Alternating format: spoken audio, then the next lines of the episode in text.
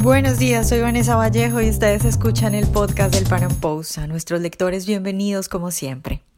Perú está viviendo momentos de mucha turbulencia política. Algunos analistas, como nuestro invitado de hoy, hablan de un golpe de Estado.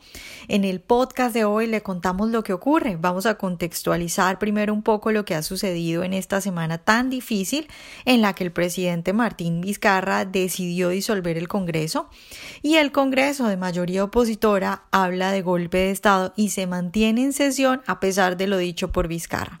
También hablaremos un poco de quién es Martín Vizcarra y qué podemos esperar de él, qué tan peligroso puede ser y qué línea ideológica podría tomar el control en Perú ahora que el presidente, puesto que ha decidido disolver el Congreso, va a legislar lo que quiera por decreto. Nuestro invitado de hoy es Jorge de Lama, él es abogado de la Universidad Católica de Perú y asesor del Grupo Parlamentario Acción Republicana. Jorge, buenos días y muchas gracias por estar hoy con nosotros.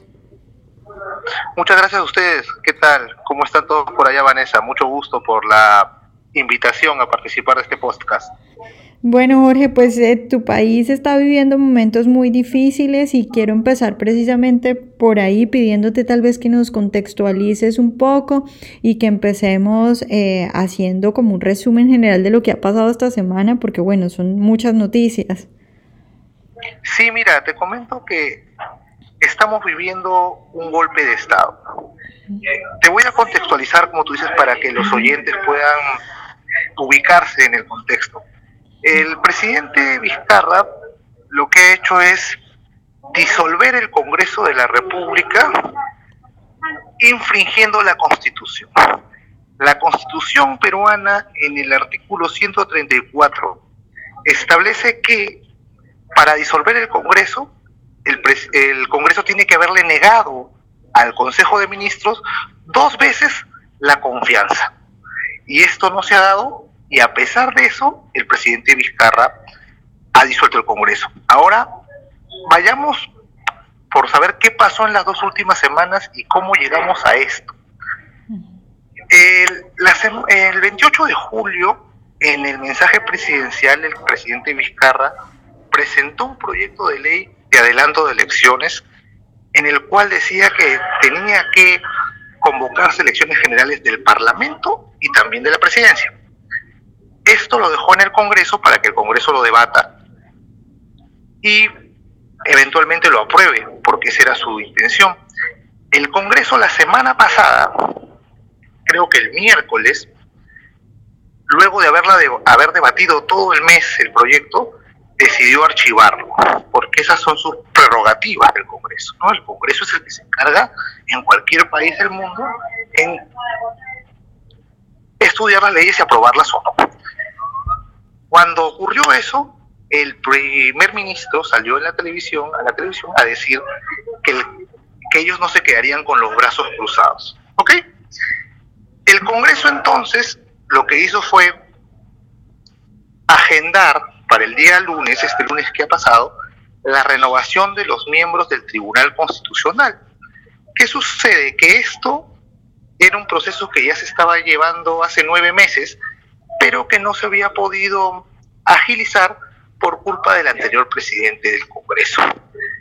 Es una prerrogativa que está en la Constitución, en el artículo 201, que el Congreso elija a los magistrados del Tribunal Constitucional y seis de esos magistrados ya habían excedido su mandato por mucho tiempo. ¿Ok? Lo que sucedió es que varias ONGs de izquierda y personas de izquierda allegadas al, al gobierno empezaron a acusar al Congreso de que quería tomar el Tribunal Constitucional. Y lo que hizo el Ejecutivo fue presentar o decidir presentar una cuestión de confianza lo hizo el día lunes. El día lunes se presentó y dijo, presento cuestión de confianza presentando un proyecto de ley y además le digo al Congreso que no continúe con el procedimiento que legalmente estaba haciendo. ¿Qué sucedió?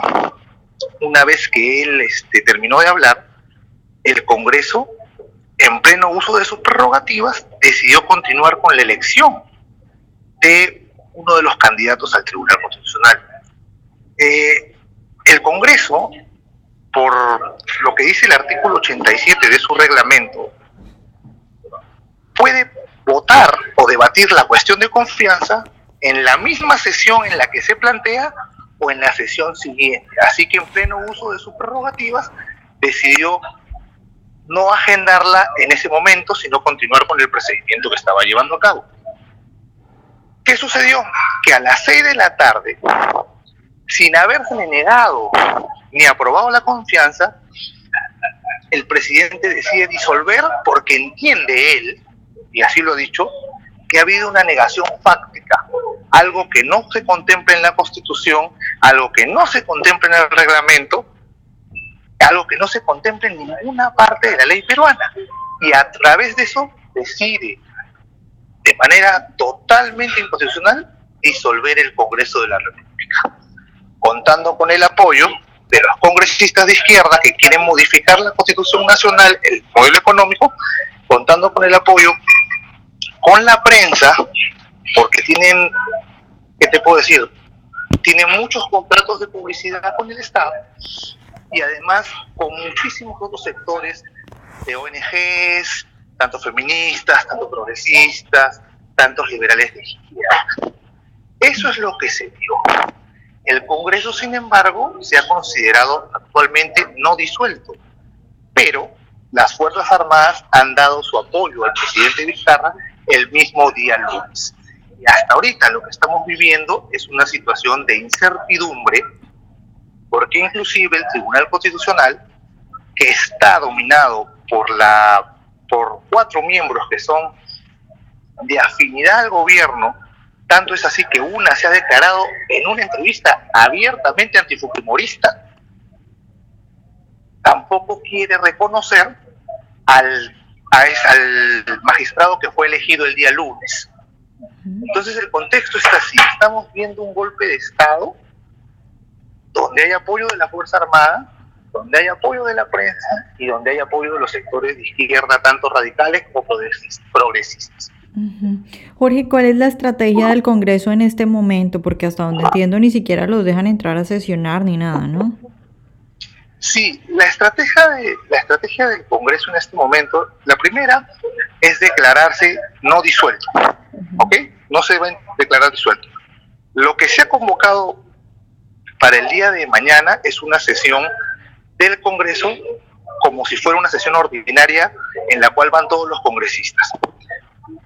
¿Para qué? Para ver la vacancia del presidente de la República. El Congreso no va a sesionar en el Palacio Legislativo porque está rodeado de policías que no dejaban entrar a nadie el, martes. Se han alivianado un poco el día de ayer y el día de hoy también. Van a sesionar en el Colegio de Abogados de Lima. Pero el tema es que lo que es deliberante aquí es las Fuerzas Armadas, las cuales no se han mostrado neutrales, sino que han reconocido como único presidente al presidente Vizcarra. Y sobre esto hay que hacer una aclaración. Las Fuerzas Armadas ni la Policía Nacional tienen facultad para reconocer presidentes, porque si tuvieran facultad para reconocerlos, también tendrían facultad para desconocerlos, ¿entiendes? Ellos deberían mantenerse al margen de esto y permitir que sea el Tribunal Constitucional el que decida. Pero eso no ha sido así. Entonces la estrategia del Congreso, en resumen, es continuar con sus actividades asumiendo como verdad que efectivamente no ha sido disuelto, porque si no ha sido disuelto, si no se disuelve dentro del marco constitucional, esa disolución es nula, ¿no? El plan, el plan de Vizcarra, eh, Jorge, es eh, convocar elecciones. ¿Esas elecciones cuándo serían? Y, serían elecciones, pues, eh, también de presidente. No, él ya cambió. Primero serían en enero. Pero él ya cambió de versión. Si bien el 28 de julio dijo que queríamos, quería que se vayan todos, esta vez ha dicho que él no tiene ya por qué dimitir sino que por el contrario, las elecciones son solamente de congresistas ahora. El problema que se hace es que, de acuerdo a la ley electoral que el Congreso aprobó bajo presión hace unos cuatro, hace unos tres meses, todas las agrupaciones políticas están obligadas a participar porque si no pierden su inscripción. Entonces, lo que no sabemos es quiénes se van a presentar para un año y medio de mandato congresal. Es decir, el Congreso definitivamente va a ser muchísimo peor que el que tenemos ahorita, definitivamente. Jorge, y la situación, no sé cómo, cómo está la situación en las calles o cómo está la opinión pública y todo esto respecto a lo que está pasando eh, y el apoyo a Vizcarra, porque pues uno podría decir sin, sin, sin yo vivir en Perú que si Vizcarra está haciendo todo esto es porque cree que tiene el apoyo popular y que le va a ir bien en unas eventuales elecciones, ¿no? En realidad sí lo tiene, porque tiene a todos los medios, a la gran mayoría de medios a su favor. Y yo te voy a explicar por qué. El año pasado, el Congreso, eh, como se dice, sancionó o aprobó una ley que restringía la publicidad en los medios estatales, en, digo, los medios privados, ¿no? en los canales y radios. Y lo que pasó fue que fueron al Tribunal Constitucional y el Tribunal Constitucional derogó esa norma. Entonces, siguen, siguen los medios viviendo, muchos de ellos inclusive sin el apoyo del gobierno estarían quebrados, apoyando a Vizcarra. Y lo que se dedicó Vizcarra a hacer es desprestigiar al Congreso, que obviamente no es un buen Congreso, tampoco es el peor de los Congresos, pero obviamente esto no justifica la ruptura del orden constitucional. Ahora, lo que sí está viendo en las calles son marchas no muy grandes, pero de sectores de izquierda, de sectores feministas, de sectores este, progresistas en su mayoría, no digo que todos los que están llenos son, son de, de esa ideología, pero que apoyan el cierre. Ahora, hay que entender una cosa, ¿por qué lo apoyan? Vizcarra se ha mostrado completamente a favor de todas las leyes que tengan que ver con las feministas. Y ahora, con el Congreso disuelto, supuestamente, estoy hablando en términos de la versión de Vizcarra, él gobierna bajo decretos de urgencia y la comisión permanente, que es aquella comisión o pequeño grupo de congresistas que se quedan en funciones luego de la disolución del Congreso, no puede hacer nada, no puede derogar, no puede observar, solamente puede hacer unas observaciones relativas que se las deja el siguiente Parlamento. Entonces, es lógico que Vizcarra toda la gente que marcha a su favor le va a dar todo. Entonces la lucha allí por los derechos este, del no nacido, por los derechos de la familia, el derecho de educación de los padres, obviamente va a ser golpeado, esa lucha va a ser golpeada y maltratada y avasallada este, de todas formas, ¿me entiendes? Jorge, ya para terminar, te quiero preguntar un poco por, por quién, quién es Vizcarra, es decir, porque uno viendo su pasado y eso tal vez pueda intentar entender hasta dónde quiere llegar. Evidentemente es un señor eh, en, en, este momento, se ha convertido en un tirano, eh, está dando un golpe, pero ¿hasta dónde podría llegar? ¿Estamos hablando de, un socialista a, fondo o estamos hablando de simplemente un tipo obsesionado con el poder? ¿Qué, qué, qué, ¿Cuál sería el tamaño de la crisis que tú crees que puede llegar a vivir Perú con este señor mandando, como tú lo has dicho muy bien, sin tener contrapesos ni nada, sino haciendo exactamente lo que él quiera? Bueno, Vizcarra no es una persona que tenía una línea ideológica cuando llegó. Él, es, él fue el vicepresidente de PPK, de Pedro Pablo Kuczynski. Él venía de ser gobernador regional de Moquegua. Él lo que es es un presidente sin partido, porque no tenía partido, porque se peleó con su partido. No tenía bancada, es decir, no tenía grupo parlamentario en el Congreso, sino que vivía de las encuestas y de lo que es una oclocracia, del populismo puro y duro. Puede ir como para la izquierda como para la derecha, pero no le va a importar la institucionalidad más aún cuando los que se están plegando a él son los de la izquierda. Entonces, es muchísimo más peligroso que tener alguien, no sé, pues un liberal de izquierda, un socialdemócrata. ¿Por qué? Porque él va a vivir de todo lo que el pueblo le diga. Entonces, si él puede destruir cualquier institución, lo va a hacer. Te comento un caso concreto. Eh, una empresa minera en el Perú este, le habían otorgado un permiso de construcción de su proyecto, pero el alcalde, el, gobernador regional de Arequipa, este, se levantó contra él. Vizcarra, ante esa situación, como él es populista, se fue a hablar con los gobernadores regionales y les dijo que él iba a apoyarlos para eliminar este permiso que se le había dado a la empresa. Y no solamente eso, salieron audios que fueron de conocimiento público donde él decía, denme a mí la justificación porque yo no puedo salir a decir que lo voy a cancelar. Busquemos la forma entre ustedes. Es decir, él estaba pactando con ellos la anulación o la decisión administrativa que se iba a dar sobre un permiso. Entonces mira el problema que tenemos. Inclusive él ha manifestado su intención de modificar la ley de minería, porque él es muy peligroso porque se vive del populismo, vive de las encuestas, vive de eso. Entonces, yo lo que creo que estamos enfrentando ya una situación extremadamente peligrosa, porque el modelo económico que tenemos nos ha permitido por lo menos crecer por inercia lo que hemos crecido en estos últimos meses. Te lo pongo así.